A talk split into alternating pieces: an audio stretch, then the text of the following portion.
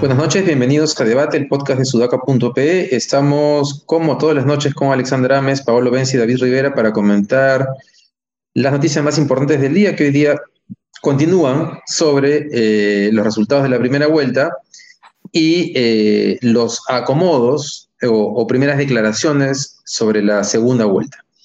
Este, sobre la primera vuelta día se ha publicado información interesante. Alexandra Ames, Patricia Rojas de Ipsos han colocado datos que demuestran que, que ningún, o sea, que la cantidad, que, o sea, que el ausentismo ha sido bastante elevado, que ningún, que, ningún candidato supera eh, eh, al blancos y nulos.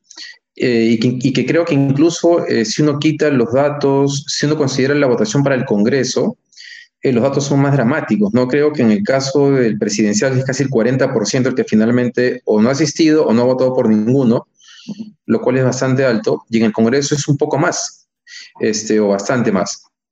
Eh, entonces, antes de pasar al tema de la segunda vuelta, comentemos estos resultados que se van analizando eh, ahora que la OMP está más cerca del cierre, digamos, del conteo de las mesas de votación. Ale, tal vez tú que has estado mirando los números nos puedes comentar eh, algunos datos adicionales. Bueno, para las presidenciales ya están contabilizadas al 90%. Eh, ya es evidente que Keiko Fujimori es quien pasa pues esa segunda vuelta. Se ha abierto la distancia entre Keiko Fujimori y, Avanza País, ¿no? Y Hernando de Soto. Y para las congresales, ojo, todavía están al 63 o 73, no me acuerdo, pero todavía falta un tercio, ¿no? Eh, al menos para terminar de cerrar. Eh, y eh, el Partido Morado está, ha crecido de 4.76 que tenían ayer a 5.01, es decir, tal como están, han pasado la valla. Sin embargo, yo no cantaría victoria. Yo veo algunos amigos míos morados que están celebrando en Facebook. Yo no cantaría victoria todavía porque em, creo que es, lo más prudente es esperar a que todo termine, ¿no? Pero eh, tal como están las cosas hoy, en este momento, eh, ya el Partido Morado pues ha pasado eh, y Victoria Nacional se estaría quedando, ¿no? lo cual hace complicado el, el, el, proceso de tener personas que son más o menos de centro, digamos, que podrían ayudar a, a buscar consensos en mm. el Congreso. Y, y para cerrar, chiquito, eh, sí me ha sorprendido el nivel tan bajo de votación que han tenido los congresistas. O sea, no solamente el ausentismo ha sido grande, eh, sino que eh, esto también cae en los congresistas. El más votado ha sido Martín Vizcarra con 100.000 votos, mientras recordemos que Urresti el año pasado tuvo más de 600 mil votos, aproximadamente 600 mil votos, ¿no? Alberto Belaunde creo que tuvo como 500 mil, si no me equivoco, ¿no? Eh, en cambio, pues Martín Vizcarra el más votado con 100 mil, ¿no? Eh, eh, me, ha parecido muy, muy bajo, de ahí el siguiente es Montero con 55 mil, ¿no? Sí, claro, de hecho, Somos Perú está pasando la valla gracias a Vizcarra, con una votación bajísima, ¿no? Yo, yo de hecho aposté que Vizcarra no iba a poder hacer pasar la valla a Somos Perú, pero porque pensaba que para pasar la valla iba a necesitar pues por lo menos medio millón de votos, ¿no? Si no un poco más. Este, eso es importante porque lo que, lo que decía David es, es, es traducible en que el sistema de elección de nuestros representantes no genera representantes, valga la redundancia, representativos o realmente representativos. Hoy tenemos en segunda vuelta dos candidatos que representan a un porcentaje menor de la población, primeras minorías en términos, este, para, para, digamos, ponerlo de alguna manera, y el Congreso tampoco representa, tampoco es mayoritariamente representativo. Entonces tenemos representantes que vamos a odiar los próximos cinco años y que nadie se va a preocupar en defender si es que no tienen políticas populistas, precisamente porque no, digamos, nadie les votó, no fueron la primera opción de nadie, o, no de nadie, o por supuesto que fueron la primera opción de, personas, pero no de la mayoría de las personas ni de un porcentaje siquiera importante de las personas. Algo tenemos que hacer. Para empezar, el Congreso no se debería elegir junto a la primera vuelta, por lo menos es algo que se me ocurre porque constantemente estamos eligiendo un Congreso en el cual tienen poder partidos por los cuales votan muy pocas personas. Entonces, los que terminan decidiendo leyes importantísimas para el país, no solamente en términos de reforma política, sino también en el Congreso se ven muchísimas cosas, temas de consumidor, etcétera, etcétera, etcétera, son personas que no representan los reales intereses de todo el país, ni siquiera de una porción significativa de este. No sé cómo lo ven. No, sí, o sea, vamos a tener un problema de legitimidad serio, ¿no? Este, eh, eh, la gente rápidamente se va a hartar de este Congreso seguramente, porque además todo parece indicar que va a ser un Congreso confrontacional, aunque, aunque habría que agregar, y esto nos lleva tal vez a ir entrando en el tema de la segunda vuelta también, que em, López Aliaga sigue como dejando abierta la opción de Castillo, de Soto ha declarado y no ha dicho que va a apoyar el Fujimorismo, sino que quieren trabajar cualquiera sea el gobierno. Y ahora que lo pienso, pues de Soto se acomoda bien, ¿no? O sea, ha trabajado con gobiernos hasta autoritarios, entonces tal vez está calculando que no le conviene eh, alinearse con ningún candidato. Acción Popular ha expresado su preocupación por los dos candidatos, pero está claro que hay como una mayor animadversión o si, queremos, digamos, la frase esta sobre Keiko tenemos certeza, sobre Pedro Castillo dudas, ¿no? Este, comienza a tener eh, vigencia en, algunos partidos políticos como Acción Popular, como Verónica Mendoza, que también lo ha dicho claramente, y en el caso de López Aliaga, la agenda conservadora. Lo que está claro es que la agenda conservadora a Castillo o lo va a acercar a López Aliaga o a Verónica Mendoza, porque Verónica Mendoza, Mendoza ha dicho claramente ayer que ese es un punto prioritario de negociación, ¿no? El enfoque de género. Entonces es uno u otro, pero López Aliaga tiene mucho más bancada en el Congreso que, que, Verónica Mendoza.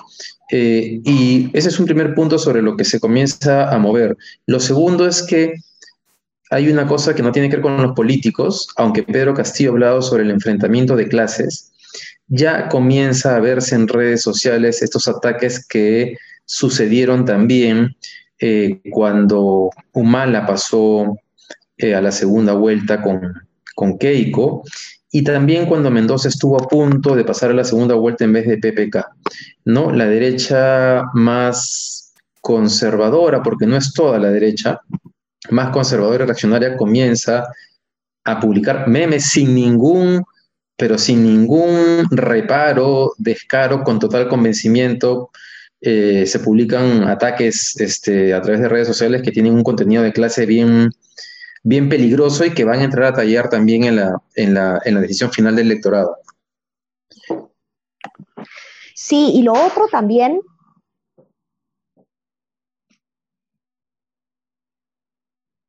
bien quiénes son los candidatos, los congresistas que han entrado en términos de no sabemos qué tanta relación, vinculación tengan con el propio partido por el cual han postulado.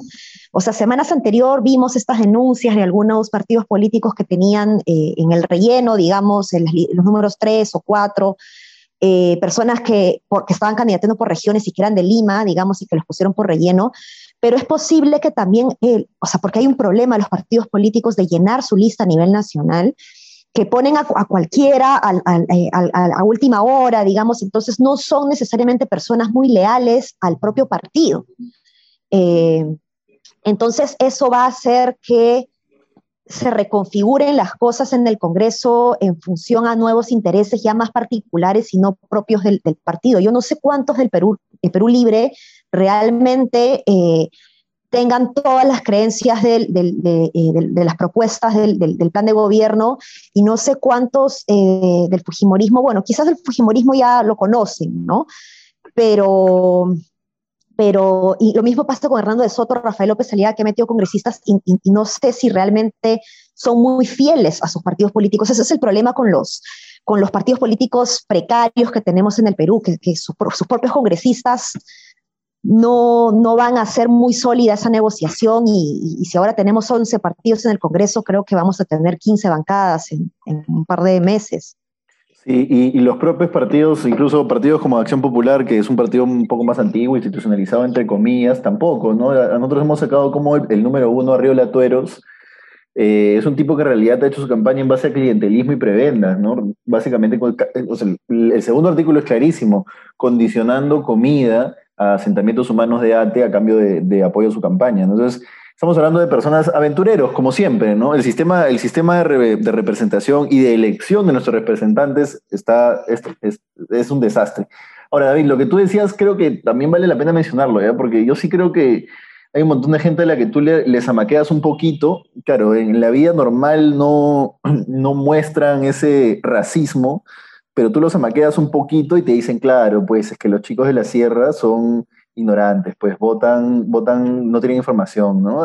Por ejemplo, uno de los, de los TikTok, TikToks... El electorado, como dice el Don claro, ¿no? Claro, uno de los TikToks que se ha viralizado recientemente, ¿no? Yo creo que hay muchísima gente en la élite limeña que piensa así con convencimiento y no se da cuenta ni siquiera de que está diciendo algo absolutamente que no tiene ninguna base, ¿no? O sea, que es como, pero a ver, te has puesto a pensar dos ideas detrás de lo que estás diciendo y la primera es que se te vino a la cabeza. ¿no?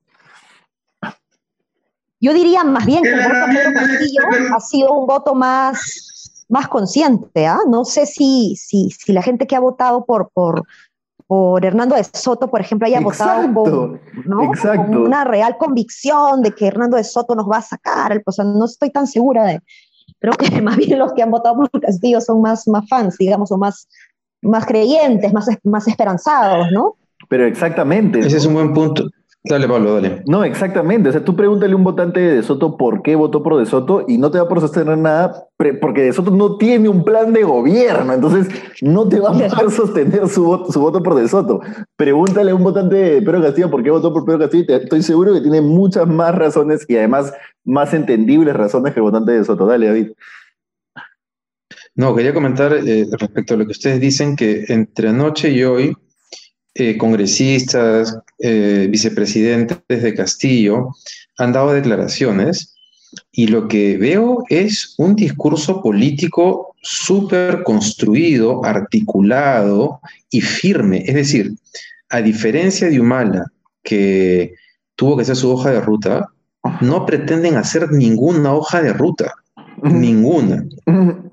Ahora, dicho eso, técnicamente pueden ser un desastre hay una entrevista a Pedro Castillo que yo no la había visto, de, además de un programa que yo que creo que es solamente digital, no sé si han visto, este, eh, eh, eh, ah, bueno, no lo tengo por acá, pero claro, Pedro Castillo no puede describir qué es un monopolio ni poner un ejemplo concreto y considera que Saga es un monopolio por ejemplo, ¿no? Solamente por decir algo, ¿no? Y cuando comienzan a preguntarle, entrar en detalles un, poquito más específicos, no muy específicos, pero un poquito más de sus propuestas, te das cuenta que el tipo tiene el discurso político muy bien construido, que tal vez tenga razón en varias de las cosas que dice, pero al momento de entrar en el detalle, da miedo si es que un partido así asume el gobierno y ahí va a entrar a tallar... Eh, eh, que se concrete lo que él ha dicho, ¿no? Que de ganar eh, va, eh, va a convocar a especialistas de otros partidos políticos, porque creo que el partido, pero eso también es importante, el partido creo que tiene una base política que no es menor. Este, sus congresistas están bien alineados con el, con el, mensaje político que, que, que, su candidato está, está promoviendo. Claro, o sea, eh, digamos, tú le das una ley al plan de gobierno de, Perú Libre y te das cuenta de que, eh, digamos, no, no, como que no aterrizan, no terminan de aterrizar las dimensiones que tiene el Estado, ¿no? Proponen cosas y no, y digamos, dicen, ellos sí dicen cómo financiarlas y te dicen, vamos a, ahorita no tengo, no tengo exactamente las preguntas en la cabeza, pero te dicen, vamos a financiar X haciendo Y, pero tú dices, pero Y no te alcanza para financiar X, al menos en el sentido común. De repente si me, pones, si me sacas las cifras, pero no las sacas, entonces si te quedan algunos vacíos de conocimiento técnico de su plan, por supuesto. Yo, si tú me preguntas, yo creo que gobierno, un gobierno eventual de Pedro Castillo sería un desastre, sí, hoy te digo que sería un desastre. No hay una sola línea en su plan de gobierno que yo recuerde, le da una leída rápida, que yo recuerdo, no hay una sola línea sobre control de la pandemia, por ejemplo, ¿no? ¿Qué va a hacer Pedro Castillo para controlar la pandemia? Nadie lo sabe, ¿no? Vladimir Cerrón es doctor. ¿Qué pensará Vladimir Cerrón? Habría que preguntarle qué piensa, no sé, el ivermectina, ¿no? Cosas así. Bueno, él ha, él ha hecho el plan de gobierno, ¿ah? Él ha hecho, claro. Doctor del, sí, sí, el, plan de gobierno. Y yo más bien, David, a diferencia tuya, tú lo has escuchado, dices a, a Pedro Castillo decir que no va a firmar ninguna hoja de ruta porque eh, yo le escuché más bien ayer decir de que iba a estar eh, eh, propenso al diálogo, ¿no? Pero luego Vladimir Cerrón no. Entonces, más bien yo estoy encontrando contradicciones entre Vladimir Cerrón y Pedro Castillo. no, no, no, yo no digo, no, ojo, ojo que, ojo que Castillo, no digo que él haya dicho que no va a firmar, que, no va a firmar una, una, hoja de ruta, pero hoy día incluso ha dado una conferencia de prensa en la cual él se reafirma en todo el tema de la nacionalización de los recursos estratégicos, este, o sea, en el 10% del PDI educación, en no pagar la deuda externa, o sea, es decir, eh, hay, una, hay, un, hay una declaración respecto al diálogo y las alianzas, es verdad, pero en el tema económico, que era lo que generó más preocupación cuando Humala pasó el 2011 segunda vuelta, y en el tema económico, que es lo que más le preocupa a la derecha, él no está replanteándose las cosas. Él va a cambiar la constitución, mejor dicho, van a impulsar la asamblea constituyente de todas maneras. Humala dio marcha atrás. Entonces sí, van a conversar, pero están seguros que en Acción Popular, por lo menos, y en Juntos por el Perú, van a tener a unos aliados para impulsar la Asamblea Constituyente y los cambios en la Constitución que ellos creen, ¿no? Pero ¿por qué se replantearía? O sea, yo creo que no hay nada que lo haga, que lo llame a replantearse la nacionalización o la estatización de los recursos que está especificada, eso sí, en su plan de gobierno, los recursos mineros, petroleros y gasíferos. ¿Por qué? Políticamente, ¿qué apoyo va a conseguir? Pedro Castillo, por sobre Keiko, ¿va a conseguir el apoyo del empresariado nacional? No. ¿De las élites limeñas? No. ¿De la clase media acomodada limeña que le tiene miedo porque se sube una yegua y, este, y usa un sombrero de paja? No. Entonces, ¿para qué se habría de replantear eso? Yo creo que políticamente él no tiene incentivos para capturar a ese electorado. No creo que lo que va a terminar replanteando, si podría así replantearse, es el tema del género, por lo que decía la vez pasada, que no creo que sea un tema en el que, en el que él esté convencido fervientemente, sino es más un tema de educación.